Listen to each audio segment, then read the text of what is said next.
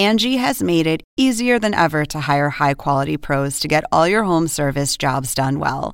Just bring them your project online or with the Angie app, answer a few questions, and Angie will connect you with local pros who match your specific needs. Or book a service instantly at an upfront price. So join the millions of homeowners who use Angie to care for their homes and get your next home service job done well.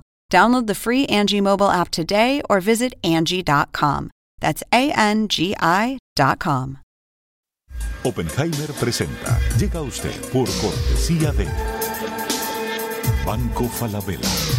Hablamos mirándote a los ojos. 20 años trabajando. Tengo que hacer algo por mi futura pensión.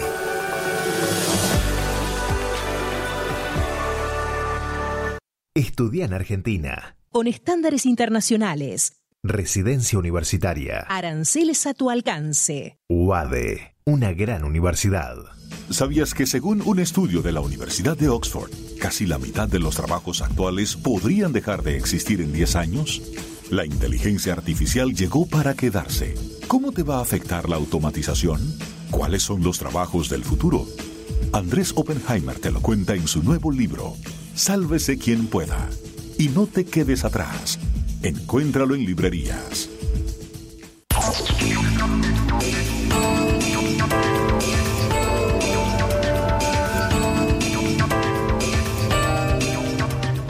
Hola, ¿qué tal? ¿Cómo les va? Soy Andrés Oppenheimer. Gracias por estar con nosotros. La pregunta del millón de dólares. ¿Va a haber una intervención militar de Estados Unidos y otros países en Venezuela? ¿O es algo que solo está diciendo el régimen de Venezuela para desviar la conversación de la crisis humanitaria y política que está viviendo ese país?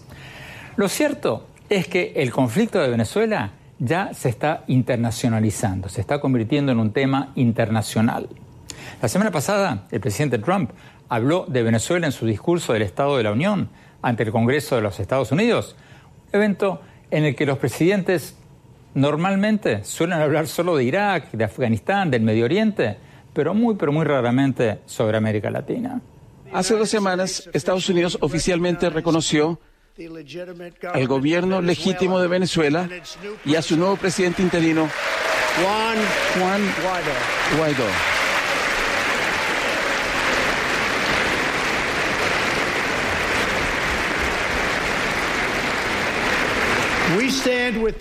Estamos con el pueblo venezolano en su noble búsqueda de la libertad.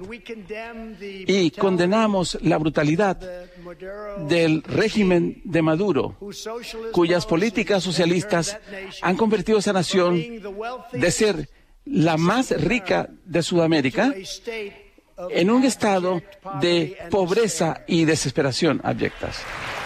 Y poco antes, el asesor de seguridad nacional de Trump, John Bolton, había despertado todo tipo de conjeturas cuando fue fotografiado en una conferencia de prensa en la Casa Blanca con una libreta de anotaciones que llevaba bajo el brazo, donde tenía escritas las palabras 5.000 soldados a Colombia, cierro comillas. Y las especulaciones crecieron aún más cuando los periodistas le preguntaron a los portavoces de la Casa Blanca si hay un plan de envío de tropas a la frontera de Venezuela y la Casa Blanca respondió que todas las opciones están en la mesa. Entonces, ¿cuán realistas son las conjeturas de una invasión militar a Venezuela? Hoy se lo vamos a preguntar a una figura clave, que si hay algo en marcha, estaría en medio de todo, el ministro de Relaciones Exteriores de Colombia, Carlos Orms Trujillo. Hablamos con él hace muy pocas horas durante su visita a Washington. Le preguntamos si Colombia participaría en una acción militar contra el régimen de Maduro y cómo va a funcionar este plan de llevar ayuda humanitaria a la frontera de Colombia con Venezuela. Y además, le vamos a preguntar sobre las posibilidades de una intervención militar a Venezuela al ex subsecretario adjunto de Defensa del Pentágono, Roger Pardo Maurer. Y vamos a recordar lo que nos dijo la semana pasada el expresidente de México, Felipe Calderón, uno de los críticos más acérrimos del régimen de Nicolás Maduro, cuando le hicimos exactamente la misma pregunta. Y para analizar todo esto, para analizar lo que nos dijeron todos ellos, vamos a tener desde nuestros estudios en Washington al periodista Pablo Pardo del diario El Mundo de España. Acaba de escribir un artículo bajo el muy sugestivo título de cómo sería una invasión de Estados Unidos en Venezuela. Y desde nuestros estudios en Nueva York vamos a tener al ex embajador de Venezuela en las Naciones Unidas y expresidente del Consejo de Seguridad de la ONU, Diego Arria. En una reciente entrevista con el Diario Nacional, Arria dijo textualmente, abro comillas, dos veces ha tenido Venezuela la intervención de Estados Unidos y en ambas ocasiones fueron altamente favorables los resultados para nuestro país. Cierro comillas, o sea, Venezuela. Bueno, vamos directamente a la entrevista que le hicimos al canciller de Colombia, Carlos Holmes Trujillo. Veamos lo que nos dijo.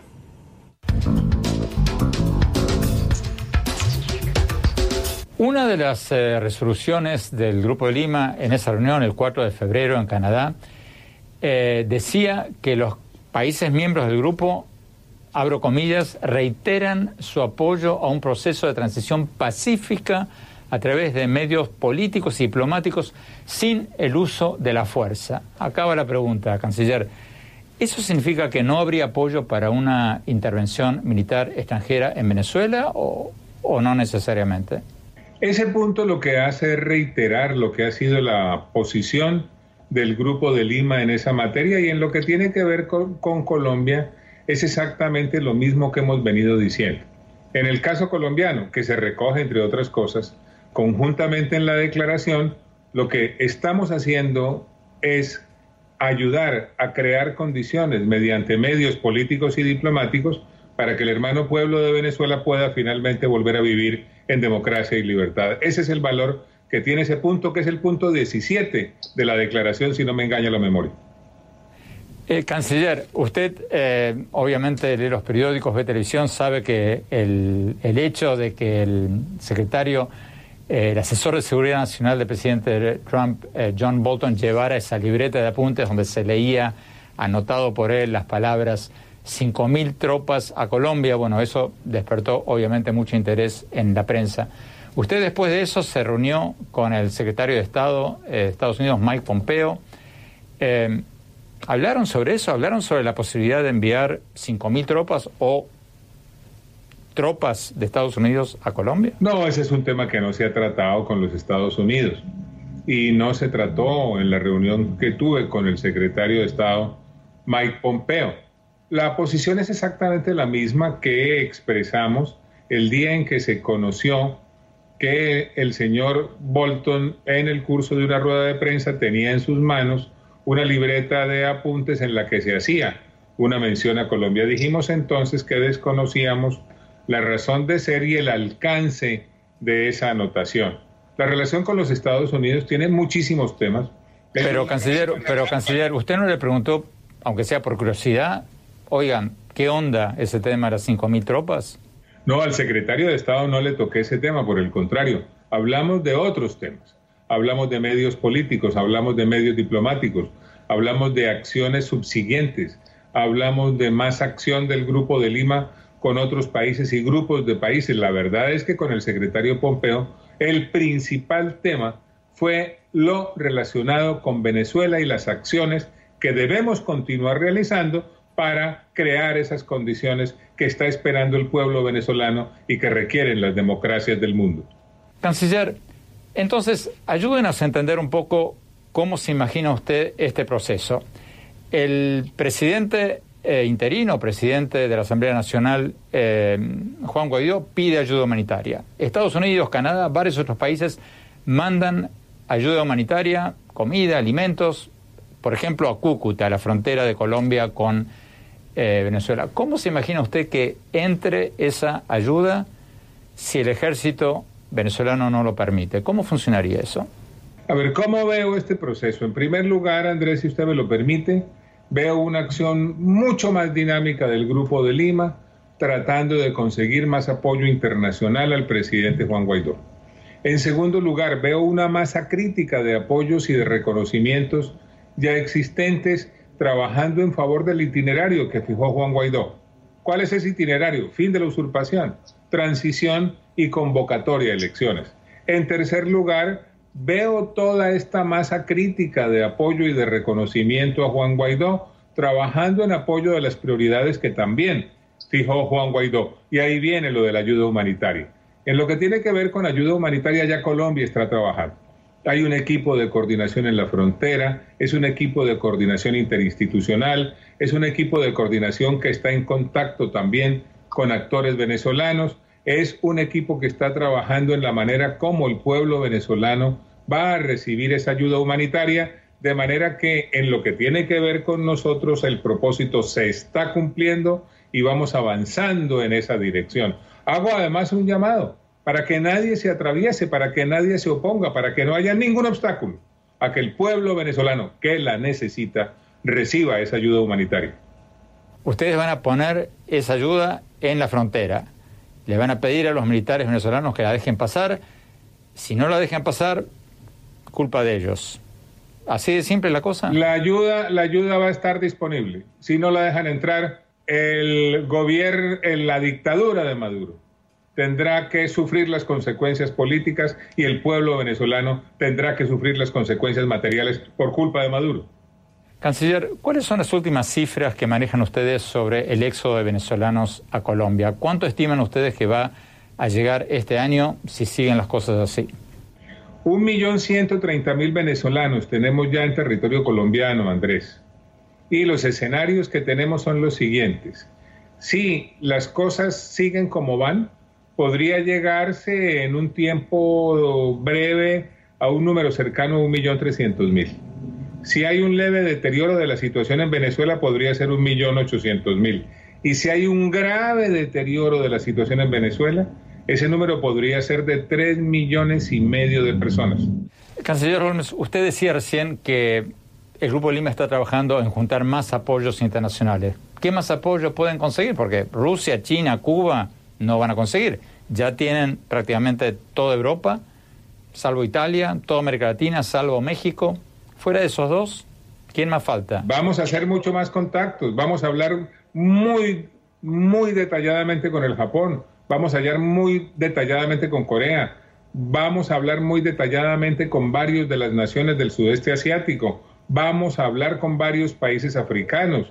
Hay además varios países en la región con los cuales queremos tener siguiendo, queremos tener un diálogo mucho más detallado para efecto de que crezca ese reconocimiento al presidente Juan Guaidó, de manera que todavía tenemos un campo de acción amplio y lo que queremos es contribuir en forma muy dinámica a que ese reconocimiento crezca, a que ese apoyo crezca y a que finalmente los venezolanos puedan tener el gobierno que deseen tener mediante elecciones libres.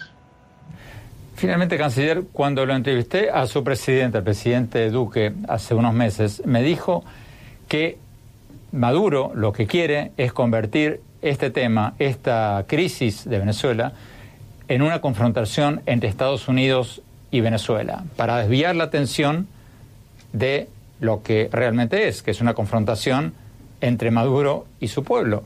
¿Usted no cree que cuando el presidente Trump deja entrever la posibilidad de una opción militar y alimenta estos eh, rumores, estas especulaciones sobre una posible intervención militar, de alguna manera le está haciendo juego a la propaganda de Maduro, que dice que es una víctima del imperio? No, Andrés, el presidente Duque tiene toda la razón en lo que dijo. Además, el presidente Duque Duque ha venido dedicando los esfuerzos para ser un líder indiscutible de esta coalición internacional. Y aquí lo que hay que es, Andrés, aquí lo que hay es un gran esfuerzo de las democracias del mundo para garantizar que un país que fue democrático vuelva a serlo. Realmente aquí hay una cosa de fondo, y es que se está poniendo a prueba la capacidad de las democracias y la capacidad de los demócratas para defender la democracia de manera pacífica. Este será un gran ejemplo para cualquiera otra ocasión en la que suceda algo similar. Tenemos que ir a un corte. Cuando volvamos, vamos a hablar con el ex subsecretario adjunto de Defensa del Pentágono de Estados Unidos. Le vamos a preguntar si en base a su experiencia en el Pentágono ya se están preparando planes de contingencia para una potencial intervención en Venezuela. No se vayan, ya volvemos.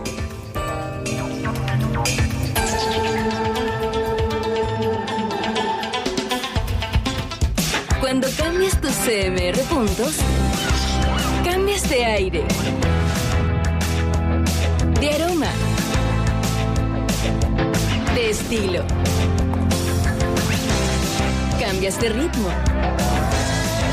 Cambias tu estilo de vida. Cuando cambias tus CMR puntos, tú también cambias. Aprovecha tus puntos y cambia lo que quieras. CMR puntos.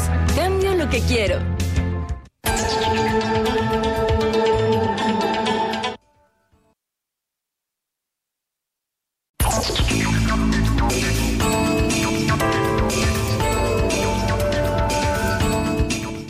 Muchas gracias por seguir con nosotros. Estamos analizando qué quiere decir Estados Unidos cuando dice que todas las opciones están sobre la mesa en Venezuela y si hay una posibilidad de una intervención militar extranjera en Venezuela.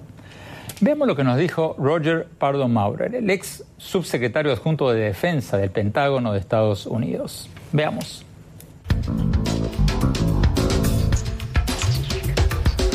Roger Pardo Maurer, muchas gracias por estar con nosotros. Usted ocupó un alto cargo en el Pentágono, estuvo a cargo de América Latina en una administración republicana como la de Donald Trump. En base a su experiencia, en base a lo que usted vivió cuando estaba en ese cargo y en lo que está viendo ahora, ¿usted cree que el Pentágono está elaborando planes de contingencia para una posible intervención en Venezuela ahora mismo? Eh, pues ojalá que lo estén haciendo, pero tienes que entender, Andrés, ese es el trabajo del Pentágono, estar siempre preparado para toda contingencia que afecte no solo a la seguridad, de los Estados Unidos, sino la, la, seguridad de sus ciudadanos y la de sus aliados. Entonces, eh, seguro estoy eh, que el Pentágono está planeando toda clase de escenarios y eh, eh, lo que es, en anticipación de que no se utilizará ninguno, pero que hay que estar preparados. ¿Preparados para qué? Bueno, eh, todo el mundo está hablando de la posibilidad de una intervención militar en Venezuela. Y, ah, yo quiero aclarar algunas cosas de lo que significaría eso. En primer lugar, no creo que va a llegar a eso. Lo que creo sí es probable es que el gobierno interino de Venezuela pida apoyo en algún momento de la comunidad internacional para ayudar con seguridad. Entonces, eh, eh, el ejemplo, por ejemplo, sería en Haití. ¿Qué, perdón, perdón, ¿qué, ¿qué diferencia hay entre una intervención por sí misma y una intervención cuando alguien la pide? ¿Una intervención es una intervención o no? Eh, pues le puedes llamar lo que quieras, pero hay mil escenarios diversos que son formas diferentes de establecer orden y seguridad eh, y, todo ese espectro es lo que tienen que considerar no solo los Estados Unidos, sino todos los países vecinos a Venezuela. Colombia está enfrentando una verdadera invasión de, personas escapando del desastre en Venezuela. Entonces, todos tienen que estar planeando. Lo importante es coordinar eso. ¿Qué me estaba diciendo recién la diferencia entre una cosa y la otra? Mira, eh, hay varios motivos para intervenir, por decirlo así. El más obvio que enfrenta Venezuela en este momento es una crisis humanitaria, un desastre humanitario, de caos, de hambre, de temor, de violencia provocado enteramente por el, por el régimen. Entonces, eh, analicemos estrictamente el, escenario de, un desastre humanitario. Eh, hay países que quieren ayudar a los venezolanos a enfrentar eso ya el presidente interino de Venezuela ha dicho que él va a pedir ayuda de los militares venezolanos para hacer llegar ayuda humanitaria. Eso es un tipo de intervención. Eh, completamente del otro lado del espectro estaría, por ejemplo, un escenario en el cual eh, el régimen venezolano de, Maduro, el expresidente, eh, deliberadamente trata de incitar violencia contra ciudadanos estadounidenses en Venezuela. Eh, a mí me han dicho que hay unos 47 mil eh, venezolanos americanos. No sé si es acertada la cifra o no, pero supóngase que existe ese, ese escenario. Eh, sería irresponsable no tener planes para ayudar a esos ciudadanos. Del otro lado, hay, hay, hay ejemplos de donde vienen tropas extranjeras o fuerzas policiales extranjeras usualmente bajo mandato de las Naciones Unidas, para ayudar a que hayan condiciones para tener elecciones libres. Esa es otra posibilidad. Entonces, hay muchas contingencias. La más fantasiosa para mí es la idea de, que vienen portaaviones de varios países y hay una invasión y todo eso. Eso no es probable, pero sí es probable que el gobierno interino de Venezuela, durante un periodo de transición, vaya a requerir ayuda de países democráticos aliados para garantizar la seguridad de los venezolanos mismos. ¿Cuál sería la similitud? Entonces esto no sería una invasión como la de Granada hace 35 años, sería más bien una operación como se dio en qué otro país. Mira, todos estos son casos hipotéticos, Andrés, eh, pero hay que estar preparados. Eh, lo peor sería, por ejemplo, una situación en donde hay un colapso total del sistema de distribución de alimentos en Venezuela, que llevaría a hambruna en las ciudades en Venezuela, caos y desorden de ese tipo. Entonces, eh, hay que estar preparado para toda clase de cosas. Te voy a dar el ejemplo que parece, para mí parece el más probable de que, como un patrón para Venezuela, y sería cuando, bajo mandato de las Naciones Unidas, eh, Estados Unidos, Brasil, Canadá, Francia y Chile intervinieron en Chile, en, Haití, perdón, en Haití para asegurar que no se deteriorara la situación en Haití en una anarquía, un caos. Para mí, personalmente, mi opinión es que lo más peligroso que enfrenta Venezuela es un fraccionamiento de autoridad que le daría una tentación a los muchos malos actores que hay en Venezuela, narcotraficantes, generales bandidos, eh, eh, eh, rusos, cubanos, lo que sea, de, tratar de aprovechar la situación. Entonces hay que ayudar al gobierno interino a establecer su autoridad. Uno, establecer su autoridad en el país. Dos, establecer condiciones para elecciones libres, que es lo que ha prometido. ¿Cómo se ayuda al presidente interino, al presidente de la Asamblea Nacional, a Juan Guaidó, cuando hasta ahora, por lo menos, hasta el momento que estamos grabando esto, todo el ejército, todas las Fuerzas Armadas de Venezuela están apoyando a Maduro? Bueno, eso es una cuestión que lo tienen que decidir los venezolanos mismos, eh, Andrés. Y, eh, eh, y este, esa es la cuestión más importante. Para mí, el punto el punto central en Venezuela ahora no son las Fuerzas Armadas, es el pueblo de Venezuela. Ellos ahora, en, estos momentos, tienen que decidir cuál va a ser su, futuro. Eh, y yo creo que la situación de las Fuerzas Armadas en Venezuela puede cambiar muy rápidamente cuando ellos se percatan de que una dictadura aliada con Rusia, Rusia, Irán y Cuba y que ha quebrado el país no tiene futuro y que ellos no quieren terminar como Ceausescu o como Gaddafi o como lo que sea. Vamos a Nueva York, eh, embajador Diego Arria. Eh, embajador Arria, usted conoce las Naciones Unidas muy bien, de hecho fue presidente del Consejo de Seguridad. El ex secretario, subsecretario del Pentágono nos acaba de mencionar el caso de la intervención de la ONU en Haití en el 2004. ¿Usted ve eso plausible, una intervención de la ONU internacional similar a la de Haití? Porque yo hablé con altos funcionarios de la ONU en los últimos días y me dijeron que imposible que Rusia, China, Cuba y sus aliados en la Asamblea General aprueben un tipo de acción como ese. ¿Cómo lo ve usted? Es exactamente así, Andrés. Eso es absolutamente inviable. El caso de Haití fue porque yo estaba en el Consejo de Seguridad en ese momento, habíamos incluido el caso de Haití eh, por la remoción que habían hecho los militares eh, del gobierno de Aristide. Y fue un proceso en el cual ese grupo de países que señaló el subsecretario Pardo participaron. Pero en el caso actual tenemos el veto ya anticipado de China y de Rusia y al mismo tiempo esa actitud un poco ambivalente del propio secretario general de tomar una acción, pero por las Naciones Unidas no vendrá la solución de Venezuela. Las Naciones Unidas intervienen realmente cuando ya el caso es la tragedia materializada. Esa fue la terrible experiencia en Yugoslavia, en Ruanda, que luego los secretarios generales confiesan y se arrepienten de lo que hicieron. Pero mientras tanto mataron 500 mil personas en Ruanda, 200 mil en Bosnia. O sea, hasta que no haya una tragedia de esas dimensiones, las Naciones Unidas no participan. Tenemos que ir a un corte, embajador Arre. Después le quiero preguntar sobre su afirmación de que las intervenciones recientes, por lo menos las más recientes de Estados Unidos en Venezuela, han sido positivas. Le voy a preguntar sobre eso. Tenemos que ir a un corte rápido. Cuando volvamos, vamos a analizar cuál sería la reacción de los países latinoamericanos y europeos a, a una posible intervención extranjera. Vamos a ver lo que nos dijo el expresidente de México, Felipe Calderón. No se vayan, ya volvemos.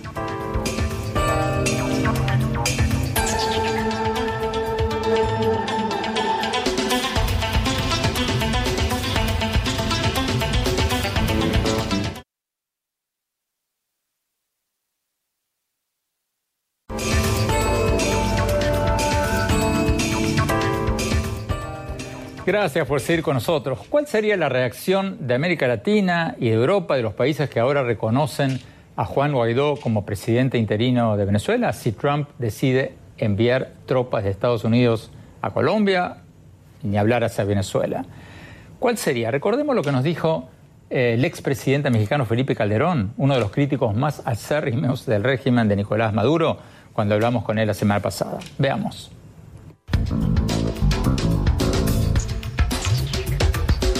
Bueno, déjeme empezar por mi opinión de ese evento mediático de la famosa libreta. Honestamente, Andrés, yo creo que es un truco mediático y nada más.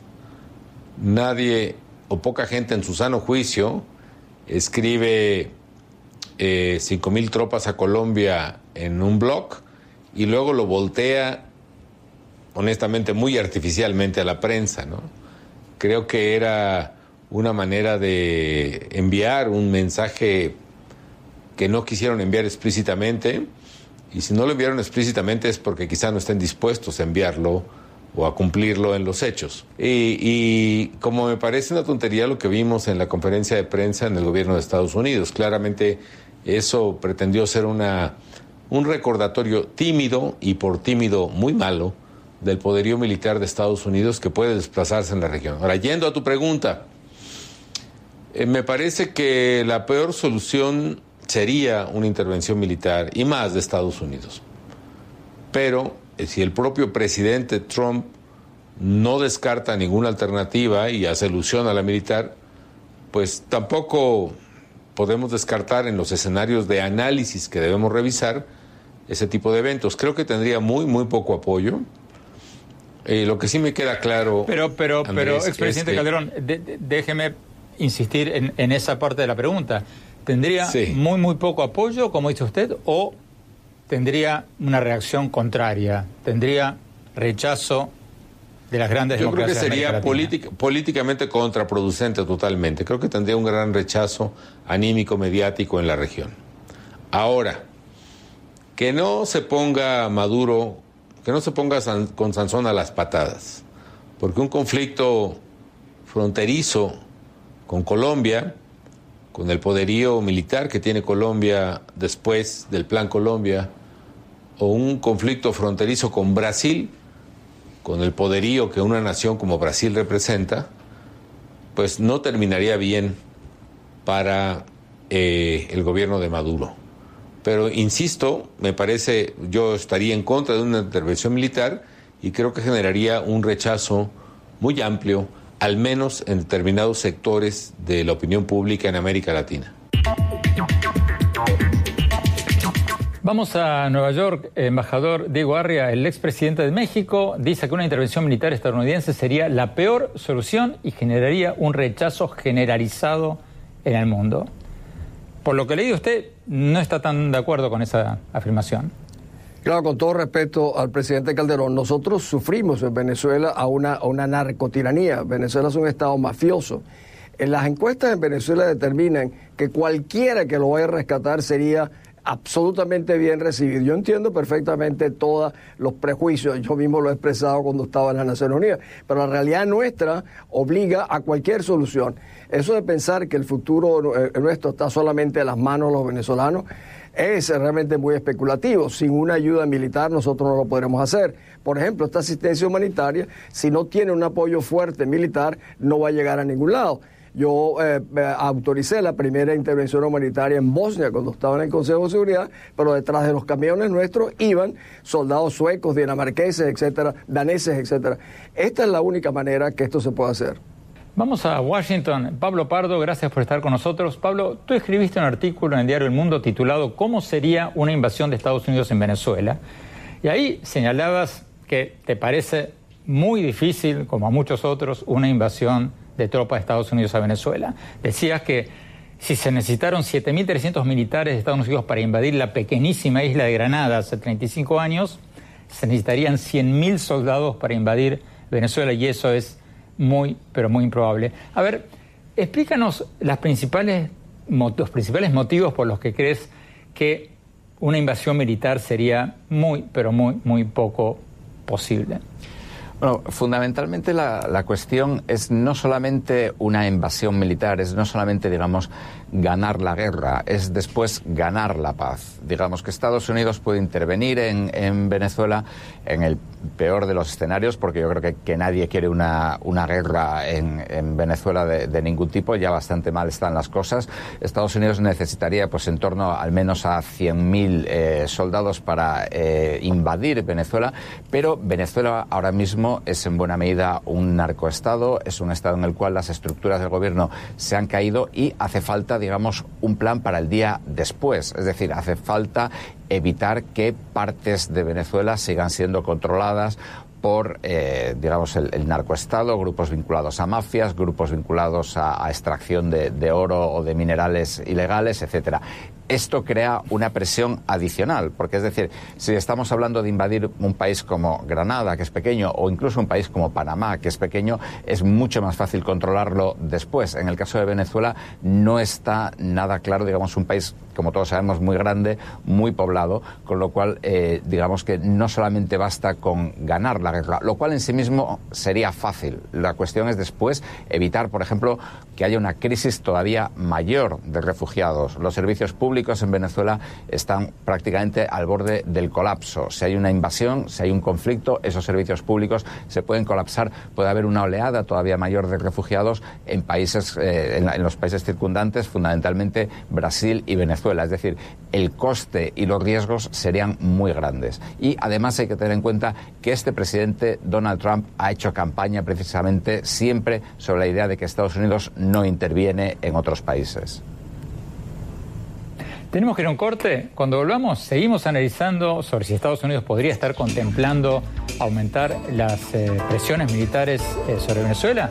Y al final del programa, mis reflexiones sobre a quién le favorecen todas estas especulaciones. No se vayan, ya volvemos.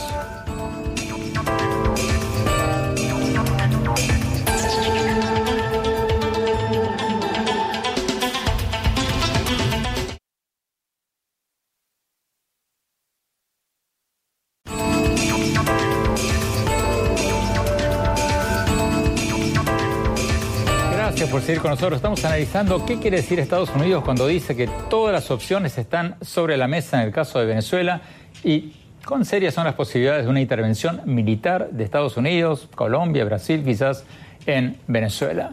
Vamos a Nueva York, embajador Arria. Eh, usted ha dicho que algunas intervenciones de Estados Unidos en América Latina han sido positivas y dejó entrever que una intervención en Venezuela sería buena.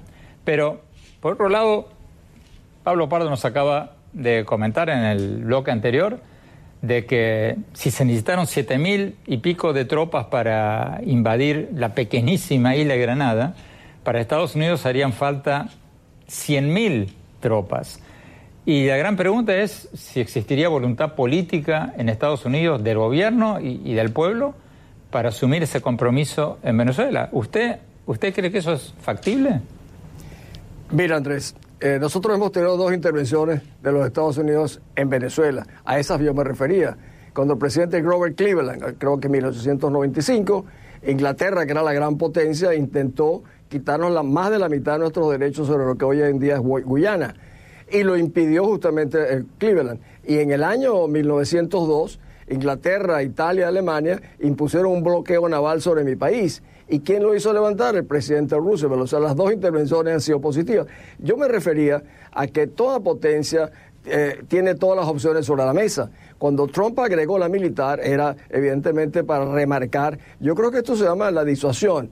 Yo creo que de pensar que en Venezuela, en una, una población absolutamente desesperada, martirizada, si tú le preguntaras a alguien que quieren que lo libere, cualquiera que lo quiera liberar. Sin embargo, eso tiene una serie de complicaciones, como bien han señalado todos los que están de una manera inteligente en, en esta conferencia.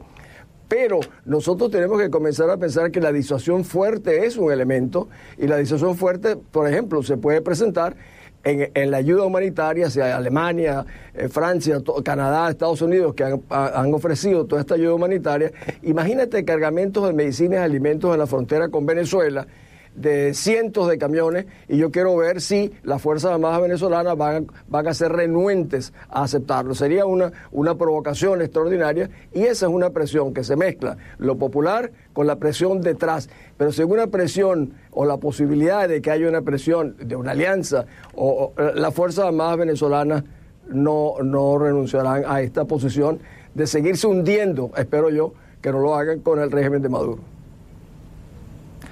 Eh, antes de ir a un corte rápido, eh, Pablo Bardo, nos quedan un minuto. Eh, la pregunta obvia, ¿no le está haciendo el juego a Maduro, el presidente Trump, cuando deja abierta la posibilidad de una opción militar? Porque Maduro se quiere presentar ante el mundo como una víctima del imperialismo yanqui. ¿No le está haciendo un favor a Maduro cuando deja entrever esa posibilidad de una intervención de Estados Unidos en Venezuela? Sí, yo, yo creo que aunque Maduro evidentemente no es popular en Venezuela, eh, todo, este, todo este tipo de, de afirmaciones, de insinuaciones, etcétera, sí que le dan aire, como si dijéramos, sí que le dan un buen argumento para jugar la baza del nacionalismo, que en último término es la última baza que, eh, Maduro tiene. Eh, es decir, es como, por ejemplo, el famoso tuit de, John Bolton sobre Guantánamo, eh, insinuando que si Maduro no se va ahora podría acabar en Guantánamo. A mí eso me pareció un desastre de relaciones públicas dentro de, de la propia Venezuela, porque siempre está la cuestión, digamos, un poco del orgullo patrio. A nadie le gusta que se trate a su país eh, de esa manera eh, y luego, mm, como diciendo, bueno, vamos a decidir por vosotros lo que vamos a hacer eh, y luego, además, digamos, de cara a la opinión pública internacional, la sola mención de Guantánamo en, en Europa y en gran parte de América Latina es literalmente nefasta. Digamos que ese, este tipo de afirmaciones yo creo que, en último término, apoyan a Maduro. Tenemos que ir a un corte. Cuando volvamos, quiero preguntarles a ambos, a nuestros invitados, cómo creen que va a terminar todo esto. Y después, mis reflexiones. No se vayan, ya volvemos.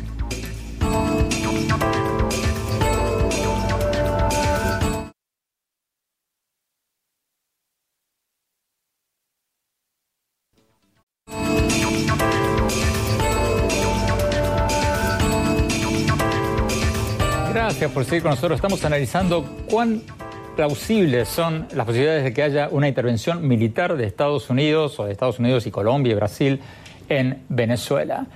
Eh, vamos a Nueva York. Eh, embajador Diego la pregunta del millón de dólares. ¿Cómo cree que va a terminar todo esto? No le pregunto cómo desearía que termine todo eso, porque todos desearíamos de que esto termine en un abrazo cordial y un diálogo nacional para unas elecciones libres y todo eso. No, ¿cómo cree usted realísticamente que va a terminar todo esto?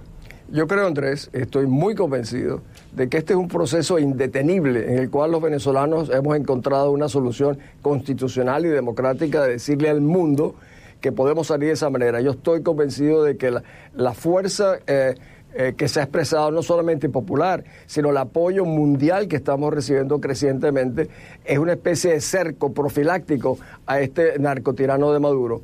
Y esto acabará a corto plazo por determinar un cambio interno para mí en las Fuerzas Armadas venezolanas. Y yo aprovecho de decirle, aquí ellos tienen la opción de enterrarse con la narcodictadura o realmente de ponerse del lado de la constitución venezolana y del lado de, la humanidad en general que repudia y condena al régimen de Maduro. Yo estoy convencido de que el proceso que hoy encabeza eh, Juan Guaidó, que un poco representa la libertad y la esperanza de Venezuela, va a ser determinante, Andrés, y rescataremos la libertad.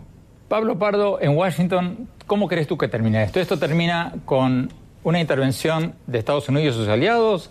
¿Esto termina con un golpe contra lo que muchos ya consideran que existe, otro golpe? ¿O se queda Maduro? Yo Gana por cansancio. Yo creo que eh, no va a haber una intervención de Estados Unidos y sus aliados, a menos que sucedan cosas eh, claramente inesperadas. Eh, creo, sin embargo, que hay, hay una cosa, que es Maduro lo resiste todo. O sea, Maduro ha resistido eh, protestas populares, la desintegración del Estado, está resistiendo prácticamente un embargo petrolero. Es decir, es, eh, está dispuesto a llevarse Venezuela consigo a desintegrar Venezuela. Eh, la gran cuestión, como comentaba el embajador, es si va a haber algún tipo de reacción por parte de los militares. Ahora con la ayuda humanitaria puede, puede empezar eso, puede empezar, digamos, una, una respuesta militar dentro del país. Pero lo que está claro es que la capacidad de resistencia de Maduro. Por un lado, la capacidad de Maduro para destruir su propio país y por otro lado, su capacidad para mantenerse en el poder es verdaderamente impresionante. Muchísimas gracias, embajador Goarria. Muchísimas gracias, Pablo Pardo. Vamos a un corte rápido y mis reflexiones sobre todo esto que hablamos. No se vayan, ya volvemos.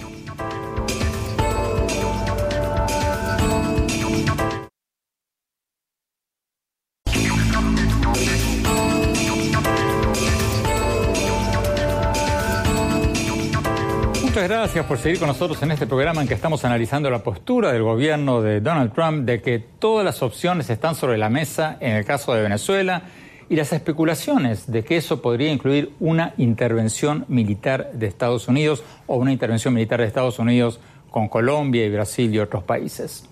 Como ustedes saben, estas especulaciones crecieron cuando se vio al asesor de seguridad nacional de Trump, John Bolton, con un bloque de anotaciones bajo el brazo donde se podían leer las palabras 5.000 soldados a Colombia. Y luego, estas especulaciones volvieron a crecer cuando la Casa Blanca respondió a las preguntas de los periodistas sobre ese bloque de anotaciones, diciendo que todas las opciones están sobre la mesa. Mi reflexión, el gobierno de Trump no le está haciendo ningún favor al presidente de la Asamblea Nacional de Venezuela, Juan Guaidó, reconocido por prácticamente todas las democracias del mundo como el presidente interino de Venezuela, con eso de que todas las opciones están sobre la mesa.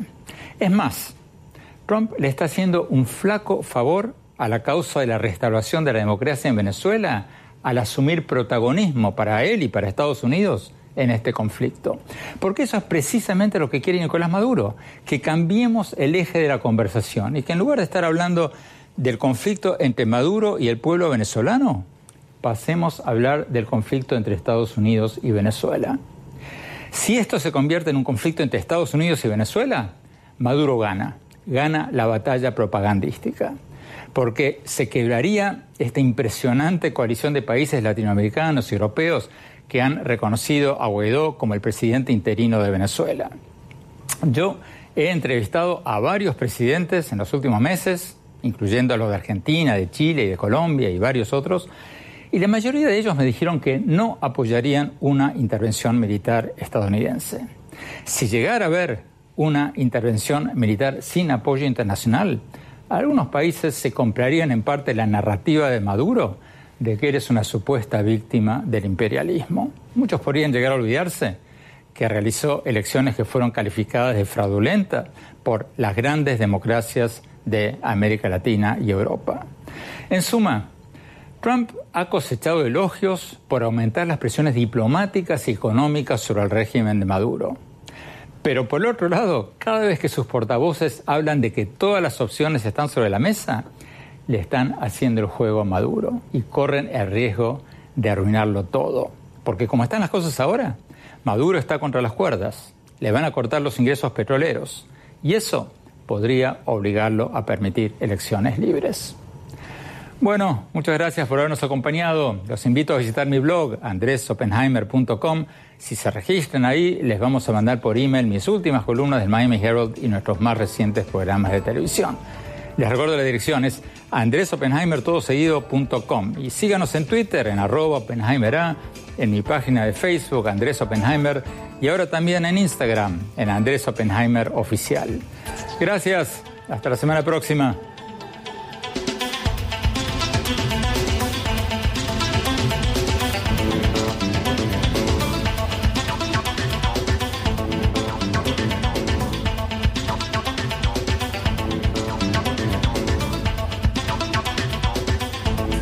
Oppenheimer presenta. Llega a usted por cortesía de Banco Falabella. Hablamos mirándote a los ojos. 20 años trabajando. Tengo que hacer algo por mi futura pensión.